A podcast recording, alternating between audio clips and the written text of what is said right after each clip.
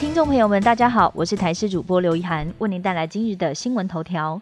快筛实名制上路第三天，上班族和学生趁假日抢买，却状况不断。先是电脑设定异常，全台总共有三千零九十二位身份证尾数单号的民众，在礼拜六也买到快筛。更有民众苦苦排队，最后才发现快筛卖光了，等于白排一场。还有要领处方间用药的民众，因为电脑都在处理快筛实名制，受到影响。而全台湾有两千五百多家药局，在五一连假期间都会协助贩售，但是这几天物流都是当天才配送的，因此没有办法确定到货时间，药局只能够滚动式调整开卖时间。台铁公司化争议延烧。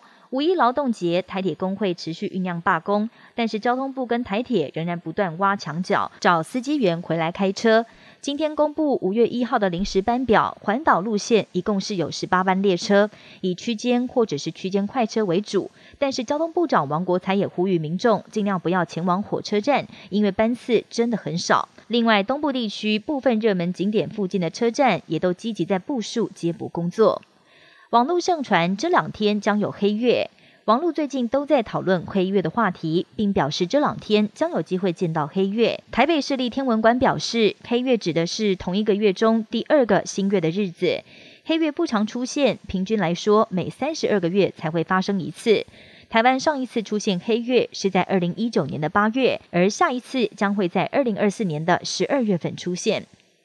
俄国侵略乌克兰，战争开打两个多月，俄国国内反对声浪逐渐高涨。而更离奇的是，最近已经有六名俄国富商先后离奇惨死，甚至爆发灭门血案，引发各种联想，让外界怀疑俄国总统普廷正在对权力高层肃清异己、逆我者亡，手段极尽凶残。美国堪萨斯州南部威奇托市附近，在星期五遭到超大龙卷风连环袭击。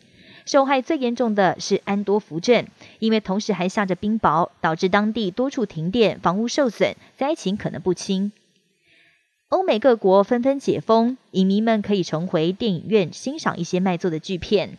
其中，《侏罗纪世界》三部曲最终章今年六月份就要跟观众见面了，有一些元老级卡司强势回归，要好好满足影迷们的期待。